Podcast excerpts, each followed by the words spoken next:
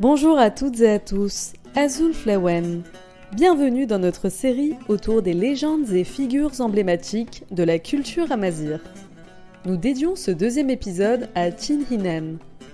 Reine berbère qui vécut au IVe siècle, elle était considérée par les nobles Touaregs du Hogar comme leur ancêtre originel. Laissons donc la parole à Tin Hinan qui va aujourd'hui nous raconter son histoire.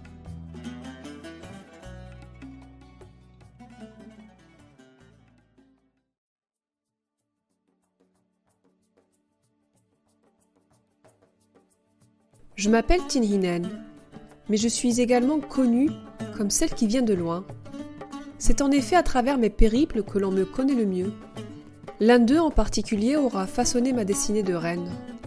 Je suis arrivée dans le Hogar depuis le Tafilalet accompagnée de ma servante Takamat.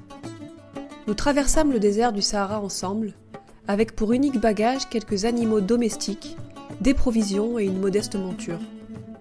Parmi les raisons qui nous ont poussés à quitter notre terre d'origine, on pourrait citer l'invasion des Romains ou encore un conflit personnel au sein de ma tribu. Mais quelle que fût la raison de mon départ, ma soif de liberté fut celle qui me guida à travers ce désert aussi magnifique qu'impitoyable.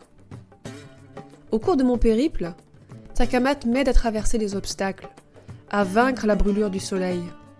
À la fin de la journée, la fraîcheur de la soirée nous offre un répit bien mérité et c'est à la nuit tombée que le ciel me dévoile la direction que nous prendrons au lendemain, à travers ma lecture fine des étoiles.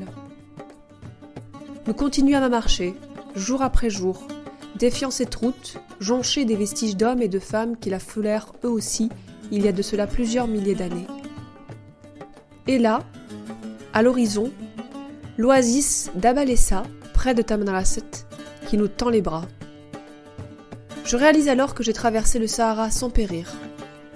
Les habitants d'Abalessa me considèrent comme une survivante, une femme ayant parcouru un long périple pour venir jusqu'à eux, une femme nomade, une Touareg. J'apprends à mes semblables l'art de la survie. J'instaure une société et développe les relations commerciales avec ceux qui traversent le Sahara.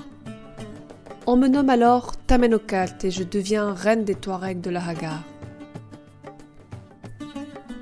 Tin Hinen était une femme puissante, dotée d'une grande intelligence relationnelle et excellente dans l'art de la guerre. Elle transmit à ses filles son savoir-faire et aujourd'hui encore, les femmes keltamachèques perpétuent cette tradition. Ce peuple amazir avait un fonctionnement traditionnel matriarcal. Nous explorerons ce sujet plus en détail dans un podcast spécialement dédié à cette culture que l'on appelle communément la culture touareg. Retrouvez-nous bientôt pour le troisième épisode de notre série Légendes et figures emblématiques de la culture amazir.